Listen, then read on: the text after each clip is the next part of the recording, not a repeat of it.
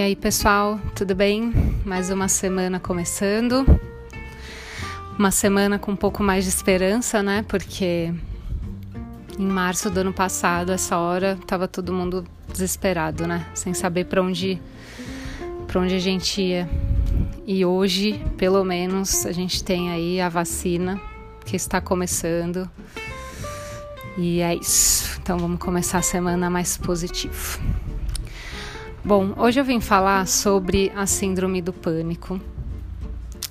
É, eu tô percebendo que isso muita gente está falando, tá muito comum. A pandemia está sendo um gatilho enorme de pessoas com síndrome do pânico. Eu já tive crise de síndrome do pânico há muitos anos atrás, quando eu não, não me aprofundava tanto nessa questão. E eu achei importante falar isso. Hoje eu acordei com isso na cabeça. Então vamos lá. O que, que é a síndrome do pânico, né? Aquela crise, né? O sintoma é uma grande crise aí de ansiedade, de medo, é, os sintomas físicos, né? A gente suando, a gente com medo de morrer, um monte de coisa que vem na cabeça, é a mente descontrolada, né? A gente não consegue controlar a mente, dá um tilt, né? Então, o que, que eu falo? A síndrome do pânico é uma panela de pressão. Então, o que, que a gente colocou nessa panela para ela ter explodido, né? Para chegar nesse ponto. Então, uh, muitas pessoas que têm a síndrome do pânico eu tô vendo muito isso. As pessoas elas tomam remédios, tomam remédios alopáticos e vão abafando o sintoma, mas ninguém investiga a causa. E, cara, a síndrome do pânico ela é uma, uma, um sintoma físico que é causada por, por emoções, ela é somatizada. Então, enquanto não for investigado a causa, é, a tendência é sempre voltar. Né? Não tô, isso não é uma crítica a remédios, alopatia, pelo contrário, acho sim que muitas situações físicas a gente tem que recorrer mesmo para remédio tal, cuidar dos sintomas. Mas a gente tem que também, ao mesmo tempo, com a mesma energia, se dedicar às causas, né? senão não passa. Uh, vou dar um exemplo aqui muito prático e rápido aqui de uma amiga minha.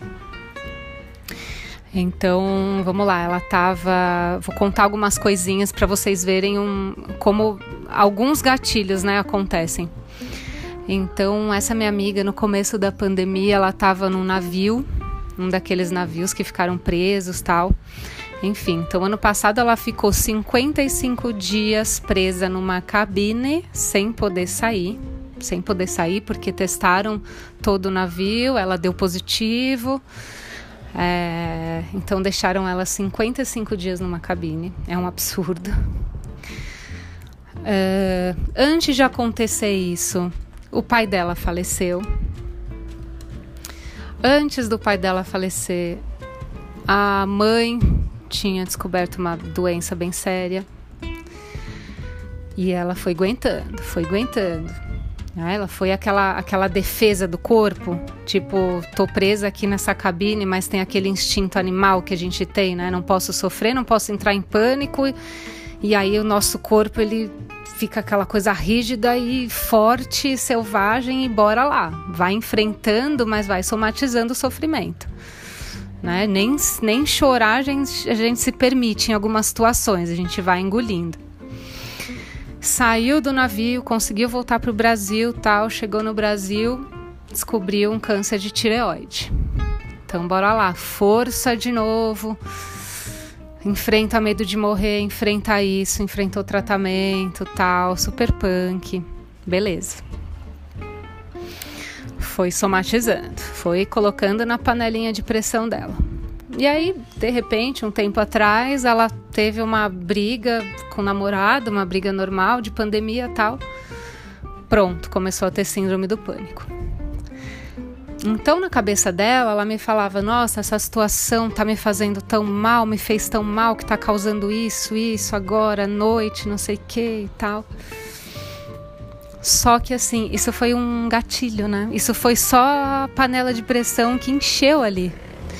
Então eu falei, amiga, vamos, vamos começar, né? Vamos contar sua historinha um pouquinho de três anos para cá. Vamos recapitular que você aguentou uma bomba atrás da outra, né? Só, só o que eu sei. Isso eu contei uns exemplos, mas aconteceu muito mais coisa. Mas vamos recapitular tudo o que você passou toda bomba que você aguentou, tudo que você engoliu, tudo que você não chorou, toda a força que você teve naquela cabine 55 dias, que meu Deus, só de pensar, gente, olha. Então, assim, será mesmo que foi uma briguinha com o namorado que causou uma síndrome do pânico? Ou foi porque, sabe, saturou, chegou no limite da panela, a panela explodiu e começou a vir os sintomas?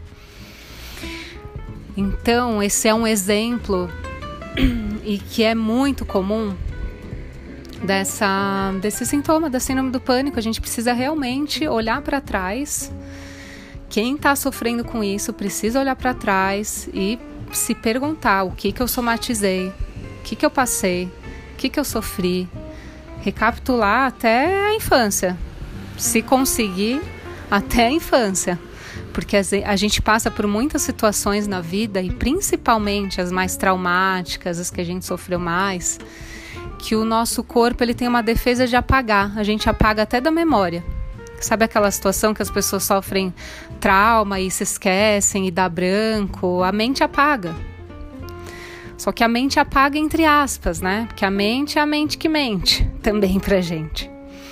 A mente apaga, mas está ali no nosso corpo o nosso sofrimento né? Por isso que vem esses sintomas físicos explodindo depois, né? Aí as pessoas começam a descobrir isso, descobrir isso, descobre câncer, descobre estômago, é gastrite, tudo cumulativo, tudo. Então, assim, a síndrome do pânico é um estopim, gente. É um estopim de muitas situações de ansiedade, de muitas situações de medo, de muitas situações de trauma de muitas situações de sofrimento que não foi colocado para fora. Então é muito importante que vocês vejam, além de cuidar dos sintomas, tomar remédio, tal, vejam as causas. Acessem, aproveitem a pandemia, acessem às vezes o sofrimento de vocês lá no passado vocês sofreram, vocês resolveram, como é que tá isso? Se precisar escrever, escreve, se precisar chorar, chora, mas começa a esvaziar essa panela. Gente, isso funciona. Isso funciona.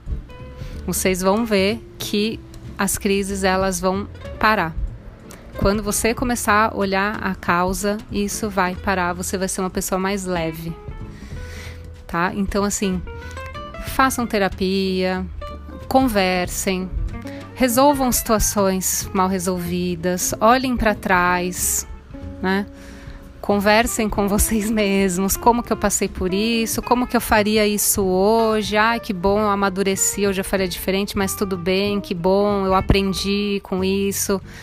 Comecem a tirar assim, as lições das situações, reflitam nas situações. Coloquem informações positivas das situações negativas que vocês passaram.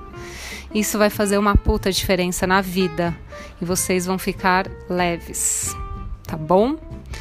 Então era isso. Eu queria falar desse dessa coisa que não tá fácil, dessa pandemia aí causando muita coisa em todo mundo.